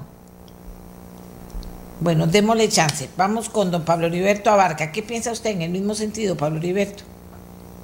Gracias, doña Amelia. Yo también le he dirigido una carta al, a la Comisión Nacional de Emergencias y también al ministro Elian Villegas para que nos aclare las dudas al respecto. A mí me parece que enviarle una carta a la Asamblea Legislativa y decirle que vamos a aumentar el gasto eh, sin, digamos, mayor detalle, es no solo una irresponsabilidad, sino también es una afrenta, sobre todo cuando coincide con enviar más empréstitos. Pero se va, pero pero hay consenso para aprobarlo, es que ahí, pasa cualquier cosa también, Pablo Heriberto, ¿cómo está el tema político y la decisión de los partidos? Nosotros no, vamos a aprobar ningún empréstito, nos parece que eh, en este momento no se han tomado medidas, más bien lo que se está es incrementando el gasto y lo único que está clara es esa ruta de endeudamiento desde hace mucho tiempo. El tema del, del Fondo Monetario Internacional uno lo puede comprender porque estamos eh, hablando de un instrumento que da una serie de seguridades y que permite que el país no tenga eh, una mala calificación y eso es entendible y hay que separarlo. Pero en el término de los demás empréstitos, si estas cosas, eh, por ejemplo, no son aclaradas y lo que hacen es generar más incertidumbre eh, sobre el tratamiento de las finanzas públicas, de pues realmente, como decía el, decía el analista Daniel Calvo, yo publiqué en Twitter un, un gráfico donde indica que seguimos pagando, seguimos pidiendo prestado con créditos baratos para pagar el mínimo de la tarjeta, pero seguimos usando esa tarjeta de crédito a todo mecate y entonces estamos teniendo un endeudamiento externo ciertamente barato, pero también un endeudamiento interno muy caro que no permite una mejora en las finanzas públicas. Entonces, en esa, en esa línea me parece que más allá de la justificación que podría ser entendible en términos de la pandemia, no hay claridad. Y esa falta de claridad pues genera eh, incertidumbre y genera además que haya desconfianza. También cuando se ataca a las calificadoras de riesgo, precisamente porque usted no tiene la, ni siquiera la, diría, la, la forma correcta de comunicar que va a aumentar el gasto, de realmente esa incertidumbre, a mí no me extrañaría que las calificadoras tengan eso en cuenta a la hora de tomar. Tienen los votos de, de, Unidad Social Cristiana, entonces, este, este levantamiento de regla fiscal para MEPINA y, y CNP.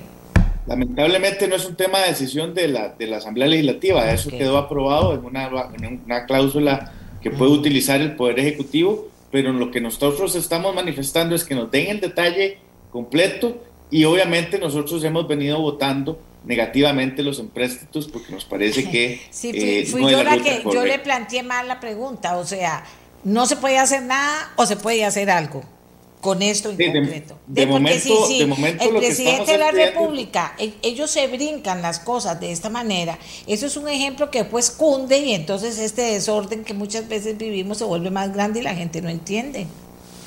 Así es, lo que la, cláusula de escape está establecida en la ley de, fortalecimiento de las finanzas públicas.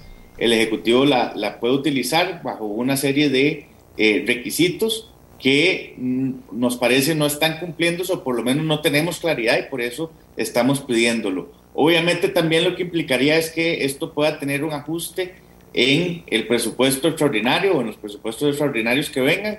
Está en, el entendido, doña Amelia, bueno, muy bien, usted va a gastar 104 mil millones más, lo vamos a ajustar en estas y estas partidas de estas otras instituciones. De manera que entonces se pueda, se pueda netear el impacto y que podamos tener eh, eh, un balance en ese entendido. Por esa es la línea que estamos y esperaría que podamos tener el apoyo para que eso suceda. Eh, si es que es estrictamente necesario, urgentísimo, indispensable para el país seguir gastando en el CNP, bueno, entonces hay que recortarlo en otro lado para que entonces tengamos el, equilibrio financiero que tanto han pregonado y que tanto han dicho que ellos están procurando en este momento. Don José, don José María Villalta, está con buen audio ya, adelante. Sí, doña Amelia, creo que ya mejoró, ya, ya, llegué a la asamblea, entonces creo que ya.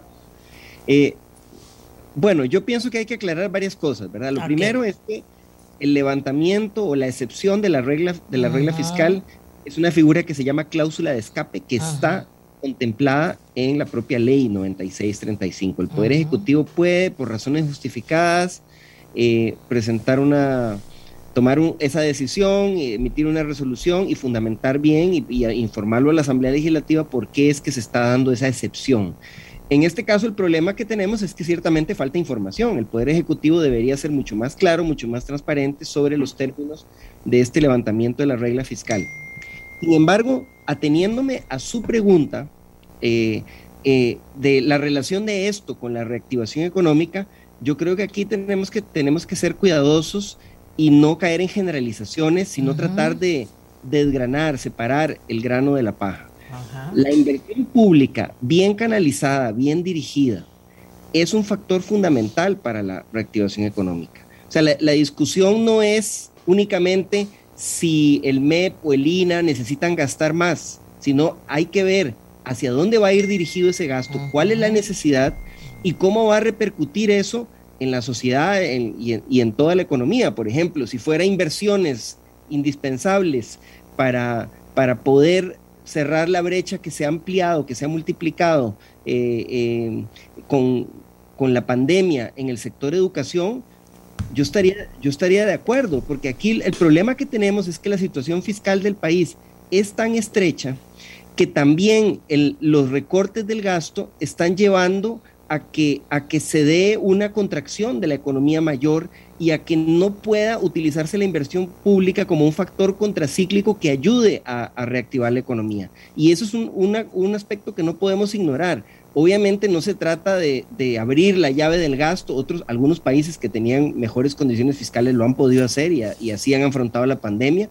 No es el caso de Costa Rica, pero hay que ser muy cuidadosos porque dependiendo del tipo de inversión que sea, eso puede ser necesario y beneficioso para también la reactivación económica. Entonces, habría, habría que ver muy bien, que el Poder Ejecutivo explique muy bien, y en esa línea yo creo que coincidimos todas las fracciones, en qué va a ser precisamente esos gastos adicionales que se, que se están autorizando o que se quieren autorizar. Bien, entonces va respetando o va a ir respetando, pero va porque está en la ley, que eso es lo que, lo que, lo que creo que ya se ha explicado bien. Eh, Jonathan Prendas, sigamos entonces, porque va, porque va de todas maneras, ¿verdad? Lo que, lo que se esperaría de verdad es una respuesta respetuosa y, transparente eh, para, para el país, pero para los diputados que están en eso también. Ok, don Jonathan, ¿cómo la vemos? Gracias. Gracias, doña Amelia. Me parece que aquí hay un, una expectativa demasiado alta para con el gobierno, porque todos aquí en esta mesa, la, toda la oposición y Costa Rica entera espera que el gobierno sea transparente y dé información, pero esos conceptos son totalmente antagónicos con la esencia de los últimos siete años. Ellos no dicen nada, esconden todo y al final de cuentas ponen contra la pared por tiempo al país y al final de cuentas se salen con la suya. Vea lo que pasó la semana anterior, en los últimos días de esa semana cuando las calificadoras de crédito internacionales, cuando los calificadores internacionales de riesgo más bien, eh, lo que hacían era pues poner contra las cuerdas nuevamente al sistema eh, fiscal del país y a la parte hacendaria del país al calificarlas de forma negativa o menos eh, positiva de lo que ellos esperaban. Y el ministro de Hacienda, igual como lo hizo ya el exministro Prieto de la presidencia, pues empieza a hablar pestes de las calificadoras y empieza a, decir que ellos no saben absolutamente nada y que el, del escritorio del periódico no pasa. Me parece un absoluto sinsentido y no podemos esperar que afuera nos vean bien cuando eh, aquí en el gobierno sin mayor información y a mano alzada, casi que escrito en una servilleta, empiezan a intentar romper el tope de gasto de varias instituciones volviendo al nivel de gasto que es eh, un sinsentido. Eh, hemos dicho una y otra vez en Nueva República, y ustedes no me dejarán mentir, que básicamente el nivel de gasto de este gobierno no ha tenido una, un sentido de, positividad. Es decir, lo que está haciendo el gobierno es gastando donde no se necesita gastar y por los rendimientos que no se necesitan ejecutar. Y eso nos sigue pareciendo sumamente eh, pues, catastrófico. Otro de los detalles, doña Amelia, que hay que ponerle un ojo muy particular, son dos en específico. Uno, los custodios internacionales es una figura que hemos puesto sobre la mesa, hemos hecho reuniones con Hacienda, con el Banco Central, con todas las, eh, las participaciones correspondientes para poder ejecutarla, porque la deuda interna en Costa Rica la puede hacer de dos maneras, o siguiendo o asfixiando con más todavía las instituciones públicas nacionales o bien yéndose a los custodios nacionales que tienen un vínculo con custodios internacionales y buscar afuera la plata de la deuda interna que tiene que accesar en este momento Costa Rica, bajando las tasas de interés muchísimo porque afuera hay plata a muy bajo costo. Y el Banco Central y Hacienda siguen diciendo no, no, no, no, no y quiero seguir asfixiando las instituciones nacionales, sistema banca para el desarrollo, en lugar de poner la plata en los emprendedores, la ponen el gobierno, también las, eh, las, eh, los bancos públicos, las instituciones cajachicas, entendidas siempre así como Ok, pero, pero vamos y eso no puede seguir okay. Sigamos con el tema de lo que va a poder hacerse en la próxima semana que tenga que ver con reactivación y cuando les pido una opinión es para referirse a alguno de los temas ahí eh, puntuales que están por la prensa dando vueltas para que den una respuesta. Claro, en, eh, esta semana, doña Amelia, puntualmente hay cuatro temas que vamos a seguir impulsando en la Comisión de Gobierno de Administración, la Ley de Igualdad de los Trabajadores, que ya llegaron las consultas de muchas instituciones instituciones públicas y privadas y que vamos a seguir eh, pues impulsando porque no es posible que se eh, vean dos tipos de trabajadores en Costa Rica, uno los asalariados y otros los que no son asalariados y que haya el doble de compromiso de pago para los que no son asalariados ante la caja. Esto es una injusticia inconstitucional a nuestro parecer.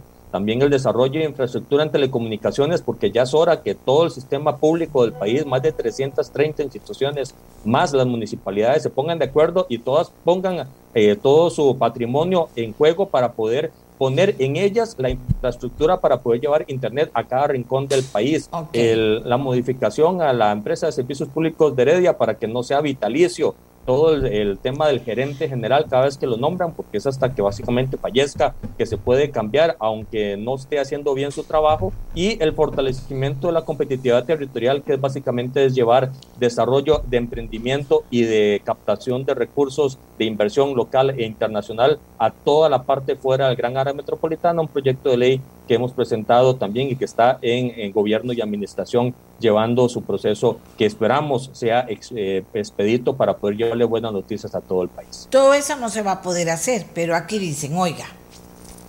participación de nuestra gente que es gente informada. No solo son una barbaridad las exclusiones de la regla fiscal sin justificaciones claras, sino que además el Poder Ejecutivo está incumpliendo la ley por varias razones. Primero, debe decir cuáles son los límites nuevos. Se permite excluirse, pero con nuevos límites, no sin límites. Dos, no solo debe informar y justificar la exclusión temporal, sino que debe decir el plazo y el plan para volver a instaurar de manera paulatina la regla fiscal. Y tres, debe decir cuáles son las decisiones de ajuste que ese plan debe tener para volver a, aplicar en tres años la regla fiscal. Esto es lo que dice la ley. Eh, cláusulas de escape, la aplicación de la regla fiscal establecida por el presente título se suspenderá en los siguientes casos, en caso de que se declare emergencia, en caso de, eh, entonces el Poder Ejecutivo comunicará a la Asamblea los límites numéricos máximos, en caso de que la economía atraviese una recesión económica o se tengan proyecciones de, de crecimiento económico inferiores al 1%, la declaratoria la hará el ministro de Hacienda y aquí viene lo que me aporta, lo que nos aporta esta persona que está escuchando el programa y aquí tengo otra que no quiero tampoco dejar por alto. Y dice, y piensan hacer algo para modificar la ley y evitar que esto siga pasando. ¿Por qué el Poder Ejecutivo va a seguir buscando excusas para gastar, que es lo único que saben hacer? Ok, estos son, son aportes. Vieran que les quiero decir una cosa a los diputados. Bueno, en, en este país de, de debieron qué cantidad de candidatos a presidentes que hay, candidatos a presidentes en este momento. Bueno, que me parece muy interesante que me mandaron ayer amplio, por eso no lo puedo pasar aquí porque también el periodista que habla habla muy rápido y no sé si se pudiera entender. Voy a intentar a ver cómo lo hacemos. El caso de Estonia eh, en mucho detalle que me llamó poderosamente la atención y lo escuché ayer, es, es, largo y estuve leyendo sobre Estonia y estuve leyendo de, de cómo cuando, o, sea, interpretando que cuando usted está haciendo lo mismo siempre y las cosas no cambian, no pasa nada, que las cosas cambian cuando usted intenta hacer cosas diferentes. ¿Verdad? Y aquí seguimos en, lo mismo, dando vueltas sobre las mismas cosas y el esfuerzo de esta mesa de trabajo es mostrarle a ustedes que sí hay opciones de reactivar la economía en la Asamblea y que lo están intentando hacer. Y ustedes me están contestando. ¿Y cómo priorizan? ¿Son todas a la vez? ¿No se puede? ¿Cómo están los tiempos? ¿Qué es lo que está ocurriendo? Esto es para contarles un poquito lo que está pasando eh, aquí en, en los mensajes. Doña María José Corrales habíamos quedado con ella ahorita. Doña María José, en el mismo sentido de lo que, de lo que, de lo que veníamos, yo diría que podemos ir aterrizando, ¿verdad? Eh, eh, y, si se puede priorizando mejor, porque si no queda la idea de que son muchísimos proyectos y que cómo se va a poder hacer eso y al final dicen no se va a hacer nada. No, sí se va a hacer. Así es, doña Amelia, yo creo que, he tratado de ser bastante puntual en, mis intervenciones para poder eh, que todos tengamos la oportunidad de, conversar. Me parece que eh, en el primer tema, con respecto a, eh, a, lo de las excepciones o la cláusula de escape, aquí lo primero que tenemos que dejar claro es la falta de transparencia del Poder Ejecutivo, la falta de comunicación, la falta de diálogo con la cual eh, de ya prácticamente se les ha hecho costumbre, no solamente con nosotros los diputados, sino con toda la ciudadanía, con la prensa y demás lastimosamente nunca responden, nunca eh, hablan con claridad, nunca dan los datos, nunca dan la información y una vez más lo estamos evidenciando. Efectivamente, la diputada Ana Lucía Delgado, que es la presidenta de la Comisión de Hacendarios, ya hizo la solicitud eh, por escrito de esa información donde se justifique las razones, eh, los montos, los plazos y demás tanto al Ministerio de Hacienda, a la Comisión, eh, al Ministerio de la Presidencia, al presidente directamente y también a la CNE. Por otro lado, con respecto a los proyectos puntuales, bueno, me parece que eh, en la intervención anterior, eh, sí, efectivamente, dije, dije varios, varios expedientes sin embargo, para nosotros es de suma importancia esa integralidad de los temas, entender que no solo la reactivación económica no se puede ver aislada, se tiene que ver en conjunto con una reactivación social, una reactivación que lleve al bien vivir a todas las personas en nuestro país. Y por esa razón es que hemos tratado de generar ese equilibrio entre lo económico, la vivienda, la construcción, el turismo, que son sin duda alguna diferentes actores o sectores que tienen que venir a generar ese impacto. Concretamente, eh, bueno, ya se ha mencionado eh, mucho el tema del cáñamo y el cannabis, sin embargo lo voy a volver a mencionar porque es un proyecto sumamente importante para Liberación Nacional. Proyectos que también están en comisión, que son importantes, el de jornadas extraordinarias, jornadas flexibles, el 21.182, el 22.487, ley de vivienda municipal, un proyecto sumamente importante que sin duda alguna necesitamos que avance lo más pronto posible para estarlo viendo en los próximos días en el plenario legislativo. Y también estaríamos eh, con proyectos eh, específicamente que se encuentran en el plenario legislativo, el 22.000 204 eh, que mencioné anteriormente, el de atracciones fílmicas, el 21.745, que es el que permite la publicidad y el patrocinio de bebidas con contenido alcohólico en el deporte y así poder crear el Fondo Nacional de Deportistas de Alto Rendimiento. El 22.036, que como mencionaba, necesitamos un estado. Pero, María José, yo entiendo que eso está en una lista, pero prioritariamente de trabajo para la próxima semana, algo que nosotros podamos irle dando seguimiento y podamos mostrar que sí se logró de acuerdo a cómo avanza el proyecto. Porque todo eso no lo van a poder. Son proyectos que ya están en plenario legislativo. Ah, bueno, que ya están listos. ok. Sí, únicamente hay dos, de lo que acabo de mencionar, únicamente dos están en comisión que como decía es el de jornadas flexibles, que el gobierno no lo quiere, el Poder Ejecutivo no, no permite su avance y la fracción oficialista también tiene bastantes impedimentos con este expediente y el otro, el de ley de vivienda municipal, que esperamos, como digo, que avance lo más pronto posible para que avance al plenario legislativo. Los demás expedientes que he mencionado se encuentran en el plenario legislativo y estamos totalmente seguros de que van a ser prioridad para nuestra fracción. Gracias. Eh, vamos con eh, don Walter Muñoz eh, para que tengamos chance de que doña Silvia nos cierre el tema y Daniel, haga Daniel Calvo haga el análisis de lo que hemos logrado aportar hoy, el seguimiento y la perspectiva. Don Walter. Sí, gracias, señora Melia. Eh, efectivamente, para retomar el tema de la reactivación económica, uno de los componentes, además de los que hemos mencionado de apoyo al emprendedurismo y, y una mayor empleabilidad, es casualmente los proyectos de inversión. Nosotros consideramos que este proyecto de la ley 9335 de las finanzas públicas el cual no apoyamos ni, ni votamos a favor, tiene grandes problemas, como el tema de las válvulas de escape, la cláusula de escape, en donde el gobierno hoy no aporta una información clara sobre el tema eh, que nos ocupa para poder hacer el levantamiento de la regla fiscal. Nosotros somos de la idea de que sí estamos de acuerdo con esa inversión pública siempre y cuando esa información no llegue, porque el tema del aumentar el gasto es un tema que, que, se ha venido mencionando en el control político, pero efectivamente nos parece que, desde el punto de vista de lo que ocurre con este quinto presupuesto extraordinario, es que casualmente en temas como por ejemplo que tocaban anteriormente infraestructura eh, educativa, que es sumamente importante para nosotros, todavía no está clara una investigación que estamos haciendo en la Comisión eh, de Infraestructura, donde en el MEP se fugaron miles de millones de colones cuando se asignaron la construcción de escuelas eh, y, colegios a empresas fantasmas que al final se declararon en quiebra. Entonces, sí nos parece importante eh, apoyar la idea de que haya más información. Y sobre el tema de qué vamos a apoyar nosotros eh, en esta semana, insistir en que definitivamente hay muchos proyectos en el plenario, pero nosotros seguiremos insistiendo día a día para que el tema y en los proyectos, que son dos, uno para quitar el IVA a los medicamentos y el otro para lograr el control de precios, se puedan discutir. Me parece que, que la construcción de una agenda parlamentaria de proyectos de varias fracciones es lo que le da vida a esta dinámica de periodo ordinario. Y desde ese punto de vista nos parece que es justo que también se contemple después del diálogo que hemos mantenido con las demás fracciones.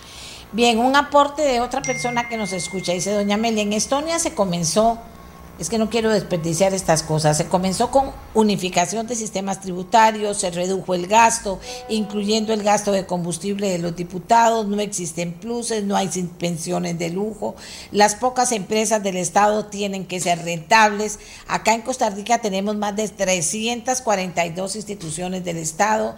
Acá en Costa Rica la Caja Costarricense del Seguro Social ha adquirido en los últimos cuatro años cinco edificios que no está utilizando. El Consejo Nacional de Producción vende alimentos 23% más caro que en el mercado. Se compraron mascarillas que no se pueden utilizar y no pasa nada. Y la Asamblea Legislativa crece en planilla un 5% anual en número de empleados. Ya llega casi a mil empleados en planilla. ARECEP tiene un edificio en la sabana vacío desde hace tres años y puedo continuar con la lista. El IMAS el PANI no se hablan entre sí. Informáticamente, el famoso Cinerube solo sirve para que la UPAD, hoy Casa Presidencial y Horizonte Positivo, vean los, meta, los megadatos o los metadatos, los megadatos, debe ser. Algo tan simple como el pago electrónico de transporte público ahorra más de 500 millones de dólares al año. Muchas gracias, muchas gracias, de verdad, señor. Eh, usted apórteme y yo lo leo para que quede aquí claro que lo hicimos. Doña Silvia para que don Daniel después nos haga el cierre del programa. Doña Silvia. Gracias, doña Amelia. Eh, aquí quisiera ser muy puntual con la expectativa de que viene esta semana que podamos la próxima semana verificar de alguna forma los alcances que pudimos tener desde la Asamblea y sobre todo la ruta que vamos a llevar. Todos los proyectos de ley que se han comentado me parece que lo importante es hacer énfasis que está en plenario y que está en comisión. Más allá de lo que a la ciudadanía le gustaría que fuera el ritmo de la asamblea, el procedimiento de la ley tiene un mecanismo que no se puede omitir. Y es que pasa por una comisión y luego llega al plenario y ese momento de comisión hay proyectos en donde todavía están ahí y otros ya están en el plenario. Me parece que aquí se ha hecho un enorme esfuerzo todos los jueves reactivando las reuniones de jefes de fracción, de tener muy clara la agenda de la semana de lo que ya está en el plenario legislativo. De manera tal que en concreto el día de hoy de todo el universo de proyectos, yo resaltaría la posibilidad de entrarle a la discusión con el tema conocido como amnistía en la caja costarricense del Seguro Social. Y no lo digo porque sea un interés de Silvia Hernández, sino que colectivamente todos los jefes y jefas de fracción lo han señalado con la posibilidad que tendría a posteriori de hacerle una consulta, inclusive a la sala, con términos de alcance, pero indistintamente de eh, lo que va a pasar con el trámite legislativo, hoy ese proyecto se puede conocer y tendría un, una acción puntual, no necesariamente integral, pero sí puntual con este tema. El día 17, mañana, por primera vez después de ocho meses en donde el gobierno frenó por completo la discusión del tema del cáñamo, el día de mañana se le quema o se le hace su primer día de mociones 137. Eso, eso es lo primero para que este proyecto ya esté listo para votarse en primer debate. Es un paso importantísimo. Lo podríamos hacer el martes y eventualmente, dependiendo de cuánto dure en comisión, la otra semana también al inicio, quemar su segundo día para ya arrancar el jueves quizás de la próxima semana el primer debate. Tercero, el 18, el miércoles, se va a llevar adelante en toda la sesión otro ejemplo, caso de control político con el tema de la discusión del cierre de plantas de asfalto a lo largo del país y el informe de la Comisión de Ingreso y Gasto. Ese día solamente se va a discutir ese tema. Y el jueves volveremos a las discusiones de la Comisión de Jefaturas de Fracción para definir eh, los proyectos de la semana.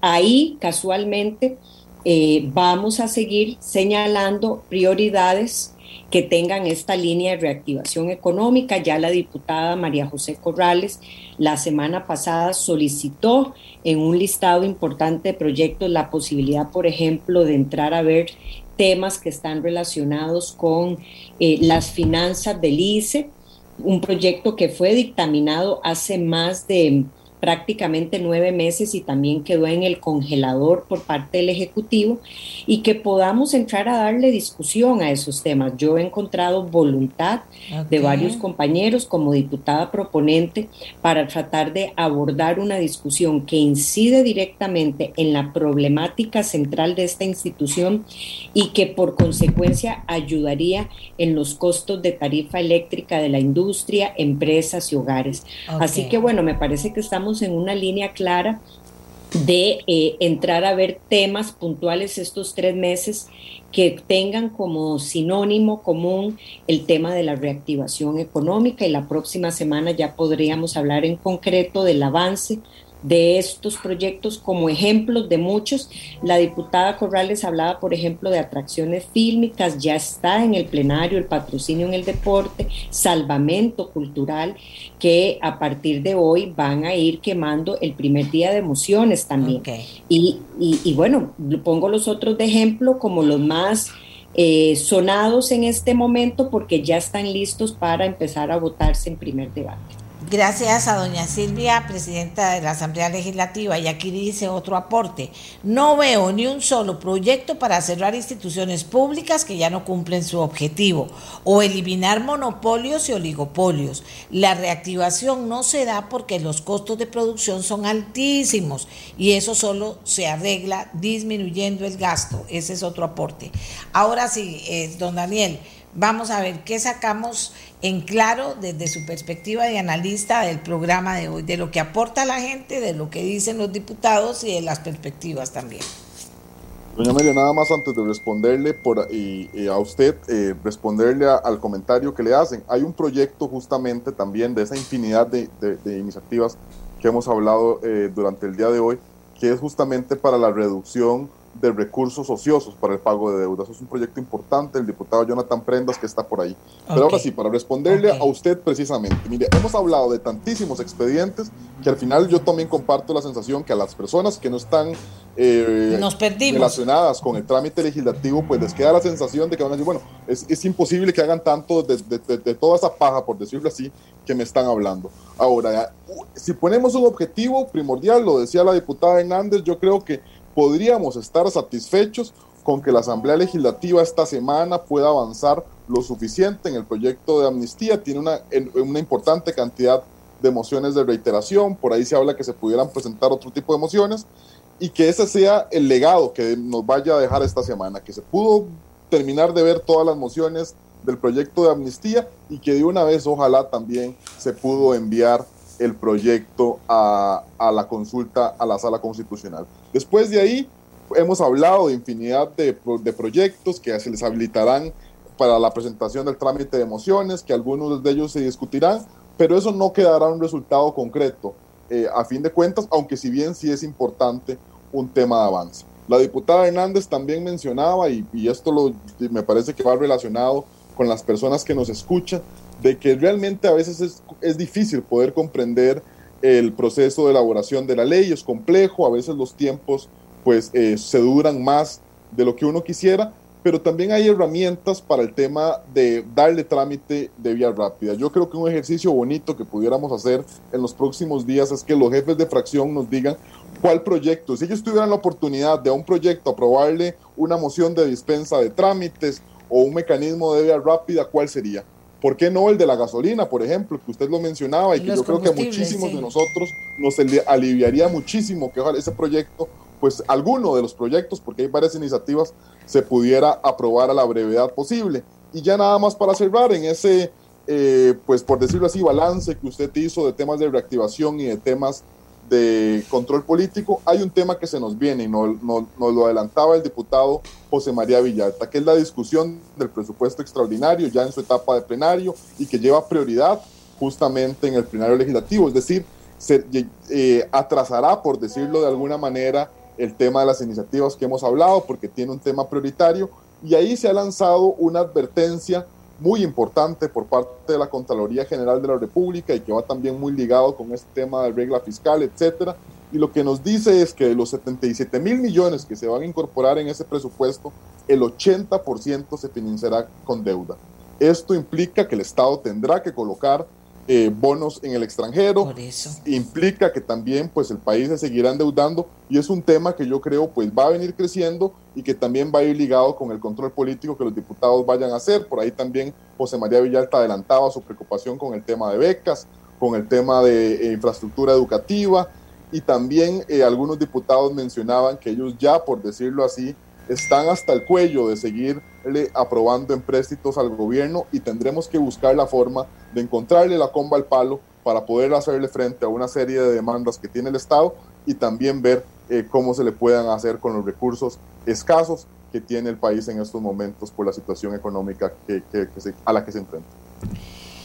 Sí, porque tenemos que, que, o sea, hay expectativa. Yo siento que creamos una expectativa eh, que, tiene que ir de la mano con el entendimiento y educando a la gente de cuál es el proceso, pero también que ocupamos que haya cosas como más puntuales de compromiso, más agresivo, para decirlo de alguna manera. Daniel, de un compromiso más militante, más agresivo, si vamos a hacer eso, vamos a hacer lo otro, y, que la gente sienta que hay también diputados o partidos que están dispuestos, no como que todos somos amiguitos y todos estamos haciendo todo bien, sino un poquito, yo me quiero salir del canasto y que el otro se salga y que la otra se salga y que vea ver cómo finalmente eso repercute en un plenario también más, más proactivo o sea, más proactivo, con, como digo yo, con un sentido de urgencia, que eso no significa ni aprobar por aprobar, ni aprobar lo que no está bien. Mira, doña María, en primer lugar, lo que yo creo diría que hay que hacer es rescatar esa actividad, esa, pues, ¿qué diría? Eh, deseo de trabajo de los jefes de fracción, les decía en el programa anterior, han retomado el tema de, la, de las reuniones de, de, jefes de fracción que se han dejado de lado meses atrás. También ya es tantísima la cantidad de proyectos que inclusive ellos han podido encontrar dificultades pues para intentar priorizar, para intentar que todo marche de la mejor manera y se ha programado una reunión entre asesores que también pueda llevar ya un poco más las prioridades a esa reunión de jefes de fracción. Entre asesores será los martes, me parece que también en horas de la mañana. Y entonces yo creo que es importante rescatar que existe realmente una actividad o un deseo de poder sacar a, eh, una enorme agenda de la que hemos hablado a lo largo del programa. Y le decía yo, en estos tres meses que nos resta, porque ya lo que no sacamos en estos tres meses, doña Amelia, se nos va a complicar muchísimo. Nos agarra la campaña electoral, nos agarra la discusión del presupuesto extraordinario y aquí realmente no sabemos lo que ha pasado. Entonces, enhorabuena que podamos intentar priorizar, enhorabuena que tengamos este ejercicio, este deseo de participación eh, de los diputados y que ojalá pues podamos eh, priorizar de mejor manera cuáles son las iniciativas que la sociedad costarricense está demandando eh, de la Asamblea Legislativa en temas de reactivación económica. Nos quedan dos, minutos y medio, Daniel. Eh, en medio de esa lista que ahorita se vuelve interminable de candidatos presidenciales, muchos de los cuales quieren también estar en la Asamblea Legislativa, eh, ¿usted cómo ve el trabajo de los partidos en la Asamblea Legislativa en aras de sacar pecho en este momento en que estamos en campaña electoral prácticamente? Mira, doña Amelia, eso es un tema importante y al que también los diputados no, no, me imagino que tampoco existió el tiempo. Eh, en estos días se tuvo un tema de un veto, una reforma electoral, y la reforma electoral es muy breve, pero es muy concreta, y es que los esa enorme cantidad de candidatos presidenciales de los que usted habla, y también de que muchos de los cuales, diría yo, más del 50%, pues aspiran no solo a Zapote, sino también a Cuestemoras, porque van con el doble postulación. Si tienen tantas ganas que nos digan qué es realmente, cuáles son sus proyectos prioritarios, cuál es la agenda que tienen, si quieren llegar una vez que, puedan llegar al poder. Y creo que eso es importante. Es una reforma electoral que entiendo que se, se aprobó en segundo debate, en primer debate nuevamente, en razón de un veto y que diría yo también está en esta semana para que pueda ser aprobada y que pueda entrar en vigencia eh, para la próxima campaña. Es el expediente 22.414, una reforma eh, que impulsa pues varios diputados, la diputada Silva Hernández, Carlos Ricardo Benavides y otros diputados de distintas fracciones, pero que es impulsada principalmente por una organización civil eh, denominada Poder Ciudadano y que yo creo que es importantísimo para que si esa gente, si hay tantas ganas realmente de aportar el país con prácticamente 22, 26 candidaturas presidenciales, bueno, que esas personas nos digan desde ya eh, si de llegar a la Asamblea Legislativa o de llegar a, la Casa Presidencial, ¿qué es lo que pretenden hacer? Vamos a ver, vamos a ver. Eh, ese es el politólogo, le habla la comunicadora. Eso es prácticamente imposible. de conocer, se lo digo con antelación.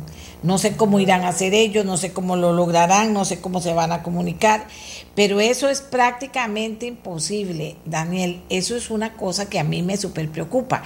Y con un casi 70%, que es el partido más grande al que hay que motivar para que vote, que no está interesado en la política, Biden se trompo la uña en las próximas elecciones. No será una tarea sencilla, doña Amelia, pero sin duda es un ejercicio, diría yo, de responsabilidad, de compromiso democrático, de poder eh, escudriñar en, la, en, ese enorme listado de candidatos eh, presidenciales, de candidatos a diputados, cuáles son las propuestas que tienen. Hoy no existía la obligación eh, de que ellos puedan plantear cuáles son sus principales propuestas y yo creo que eso también ha quedado en evidencia lastimosamente en el pasado. Personas que llegan, que una vez que ocupan el poder, turecas, turecas. simplemente y que realmente no tienen una claridad de una agenda temática eh, en respecto a sus propuestas. Y también ve Turecas, usted ahí, porque la, vimos en la pre-campaña ahora, la ve la campaña, Turecas. Sí, doña Amelia, es un tema, en primero aclararle, ¿verdad?, a la, a la población que, que, nos está escuchando, que el tema Tureca es un, término de la ciencia política, de aquellas personas que lo que lanzan es una candidatura a sabiendas de que no tienen posibilidades reales, pero que le pueden restar eh, parte del electorado o parte de la votación a otro partido político, eso es lo que se denomina como turecas. Y mire, doña Amelia, muy probablemente lo vaya a existir en esta enorme cantidad eh, de candidatos presidenciales, es probable que también puedan existir alianzas eh, de ese tipo, algunas quizá no de forma tan transparente como muchos quisiéramos, pero a fin de cuentas yo creo que los costarricenses no, no tienen un pelo de tontos y podrán realmente identificar cuáles son los candidatos que están operando bajo, esa lógica que usted denuncia. Gracias, gracias a Daniel Calvo, politólogo experto en temas legislativos, gracias a los diputados que participaron. Nos comenzamos a preparar hoy en el programa de la próxima semana. Dense, busquen la historia de Estonia, a ver si algún día en esta campaña política logramos aterrizar eh, las cosas que que aquí se dice no se pueden y que si no se pueden, este país no va a cambiar. De verdad, las cosas que tienen que cambiar, valorando siempre las cosas maravillosas que tenemos, pero hay cosas que no están bien, que hay que cambiar. Nos vamos hasta mañana. Este programa fue una producción de Radio Monumental.